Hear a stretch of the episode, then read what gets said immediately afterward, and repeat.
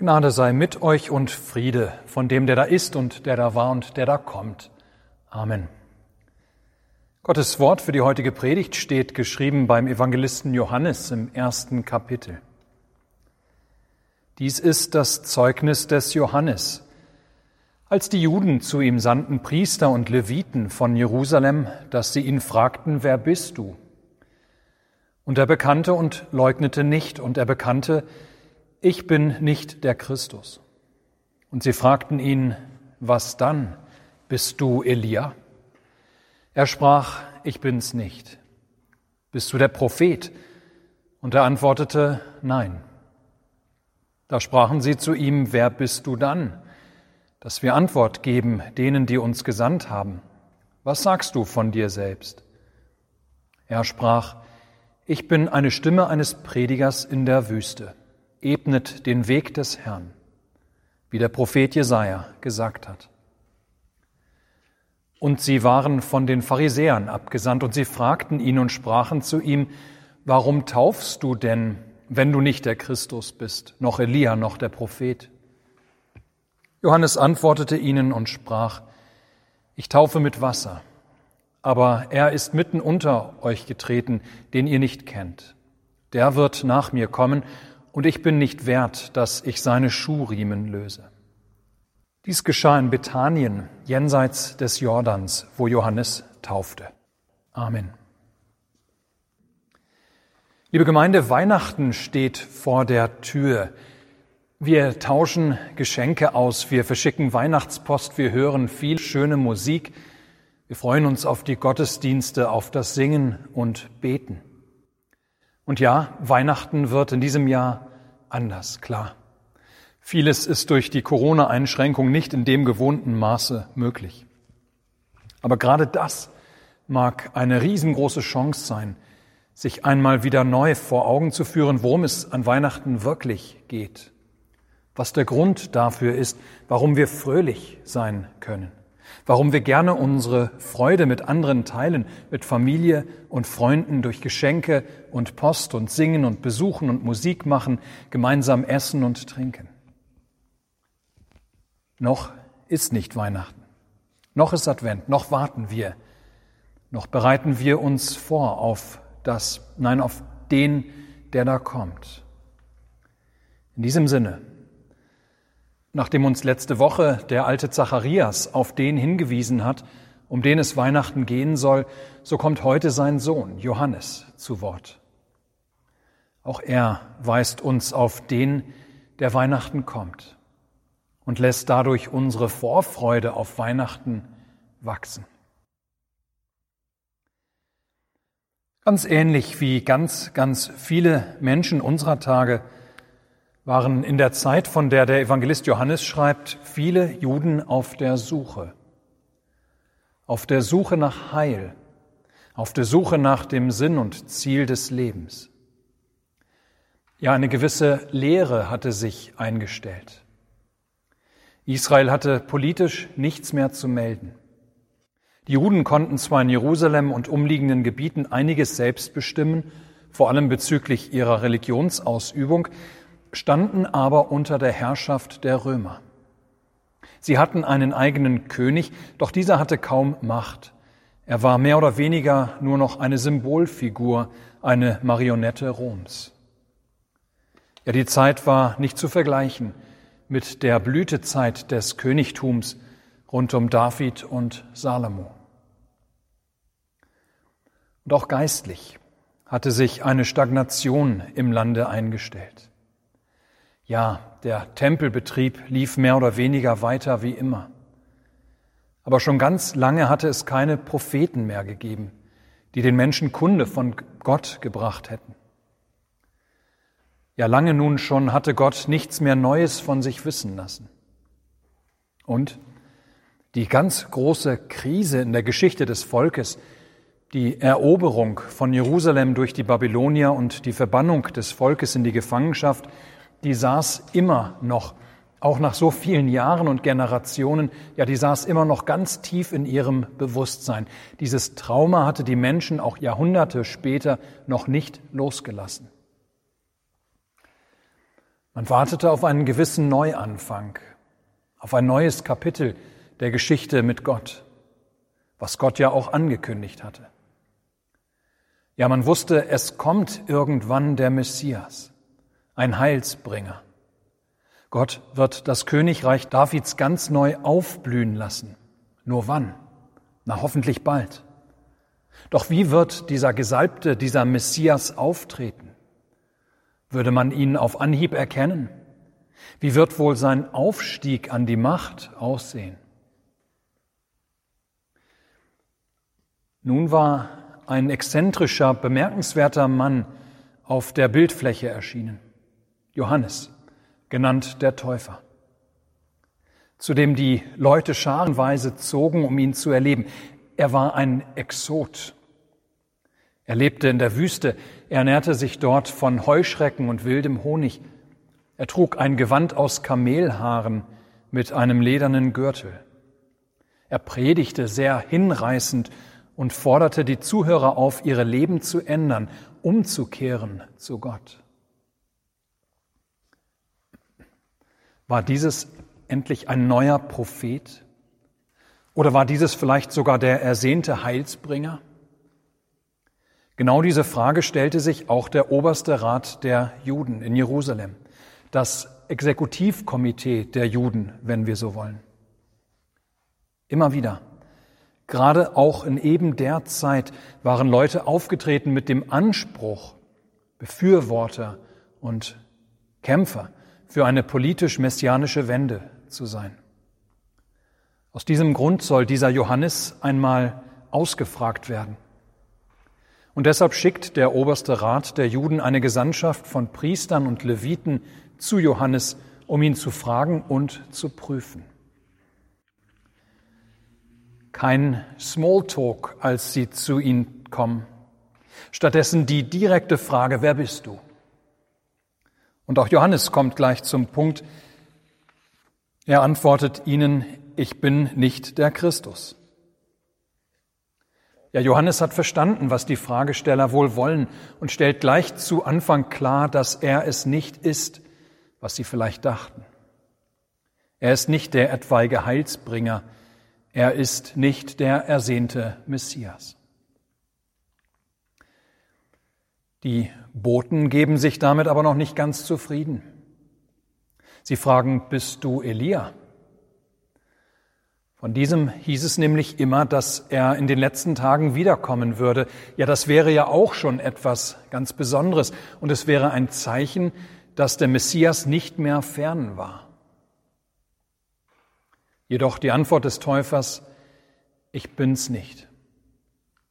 Bist du der Prophet? fragen sie nun. Sie meinen damit, ob er ein großer Prophet sei, wie Mose es einst war, der den Menschen ganz viele Gottesoffenbarungen gebracht hatte. Doch auch hier die negative Antwort des Täufers, nein. Wer bist du dann? kommt nun die Frage. Ja, was sagst du von dir selbst? Und Johannes antwortet mit Worten, die er von Jesaja genommen hat. Ich bin die Stimme eines Predigers in der Wüste. Ebnet den Weg des Herrn. Damit ist klar, wer Johannes ist. Er ist tatsächlich nicht selbst das Heil, aber er ist Zeuge für den, der das Heil bringen wird. Ja, selbst dieses Heil ist. Als Zeuge hat er nichts anderes zu tun, als auf den Kommenden zu verweisen und seinen Weg zu bereiten. Und genau das tut er. Als die Abgesandten eine letzte Frage an Johannes richten, warum taufst du denn, wenn du nicht der Christus bist, noch Elia, noch der Prophet? Ja, da antwortet Johannes, ich taufe mit Wasser, aber er ist mitten unter uns, unter euch getreten, den ihr nicht kennt der wird nach mir kommen, und ich bin nicht wert, dass ich seine Schuhriemen löse. Ja, seine Johannes Aufgabe wird es sein, die Menschen auf Jesus hinzuweisen, sie auf sein baldiges Kommen vorzubereiten. Seine Aufgabe wird es sein, die Menschen, die zu ihm kommen, die auf der Suche nach Heil sind, hinzuweisen auf den, der nach ihm kommen wird der so unendlich viel größer ist als er, Johannes, der aber bereits vor der Tür steht. Ihr Lieben, wir kennen sie, die berühmten Worte, die Johannes dafür gebraucht, die er gebraucht, um auf Jesus zu weisen, als dieser tatsächlich auf den Plan tritt. Siehe, das ist Gottes Lamm, das der Welt Sünde trägt. Ja, so wird er bereits am nächsten Tag auf Jesus weisend sprechen. Da allerdings sind die Abgeordneten aus Jerusalem längst weg. Aber wir, wir sind da, um diese Worte heute zu hören. Sie zählen zu den tiefgreifendsten Worten der Bibel, diese Worte, die Jesus als das Lamm Gottes offenbaren, das die Sünde der Welt trägt. Wir kennen sie nur allzu gut, auch aus unserer Liturgie. Aber gerade da, wo uns Texte so sehr vertraut sind wie dieser, stehen wir in der Gefahr, dass wir die ursprüngliche Wirkung dieser Worte gar nicht mehr richtig wahrnehmen. Weshalb es gut ist, sich mit neuen Ohren und Augen einmal dem Zeugnis des Johannes zu öffnen. Siehe, sagt Johannes, schaut her. Und nun sagt er nicht etwa, siehe, das ist Gottes Sohn oder siehe, das ist der Retter Gottes. Oder siehe, der kommende König. Er spricht nicht von der Macht Gottes, nicht von seinem Messias. Nein, siehe, das ist Gottes Lamm. Nun könnten wir fragen, wenn schon ein Tier, dann hätte Johannes doch ruhig ein etwas stärkeres Tier wählen können. Siehe, das ist der Löwe Gottes. Oder siehe, das ist Gottes Schlachtross. Doch nein, ganz und gar bezeichnend ist, dass Johannes Jesus als das Lamm Gottes vorstellt. Dieses sagt ganz viel, nein, eigentlich alles darüber aus, wozu Jesus kommen würde. Lämmer, die waren damals zum Schlachten und Opfern im Tempel da, um Sünde wegzunehmen. Ja, so hatte Gott es im Alten Testament eingerichtet, dass die Menschen seit dem Fall zwar sich ihrer Sünde bewusst waren und dass diese Sünde den Tod bedeutete, aber dass Gott an der Stelle des Todes der Sünder den stellvertretenden Tod eines anderen annehmen würde. Ja, jeden Tag, wenn im Tempel die Lämmer geschlachtet wurden, wenn diesen unschuldigen Lämmern ihre Halsschlagadern mit dem Messern durchtrennt und sie verbluteten, bis kein Leben mehr in ihnen war. Ja, jedes Mal wurde damit den Menschen vor Augen geführt, das sollten eigentlich wir sein. Diesen Tod haben wir verdient mit unserer Sünde. Aber Gott sei Dank nimmt er den Tod eines anderen an unserer Stelle an, damit wir leben können. Letztlich würden natürlich die Tieropfer niemals ausreichen, um die Sünde der Welt wegnehmen zu können. Weshalb Gott ein ganz anderes Opferlamm in die Welt schickt. Seinen eingeborenen, geliebten Sohn. Um unsere Schuld, Sünde und Missetat auf sich zu nehmen und die der ganzen Welt.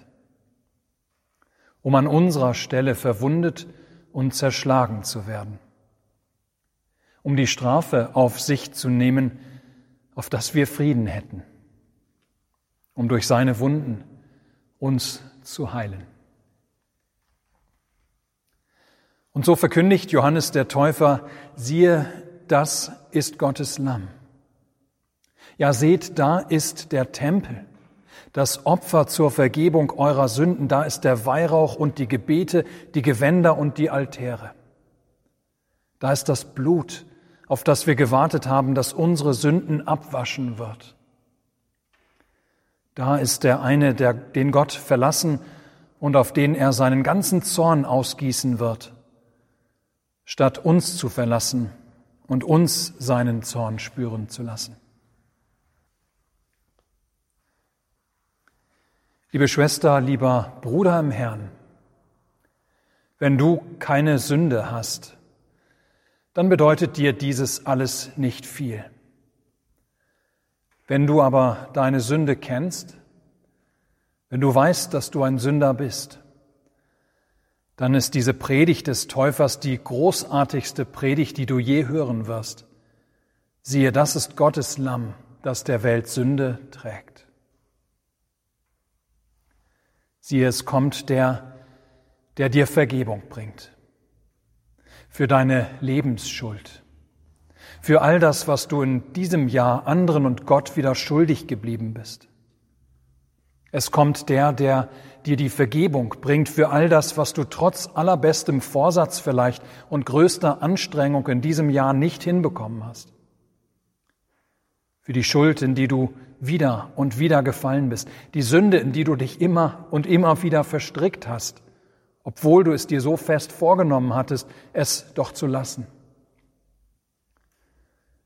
Für all die dunklen Gedanken, Worte und Taten, derer du dich so sehr schämst. Die Vergebung für all den Unglauben und für das ganze Gottvertrauen, das dir fehlt, wie es die Corona-Pandemie wieder offenbart hat. Heute will es dir übrigens auch wieder seinen Leib und sein Blut zu essen und zu trinken geben, dieses Lamm Gottes, damit du Gewissheit hast, dass sein Tod tatsächlich auch deine Sünden deckt.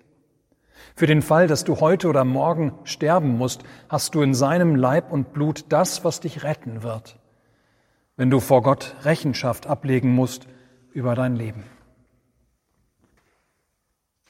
Liebe Gemeinde, Weihnachten steht vor der Tür. Wir tauschen Geschenke aus, wir verschicken Weihnachtspost, wir hören viel schöne Musik, wir freuen uns auf die Gottesdienste, auf das Singen und Beten. Mögen wir dabei die ganze Zeit die Predigt Johannes des Täufers in den Ohren haben, damit unsere Freude vollkommen sei.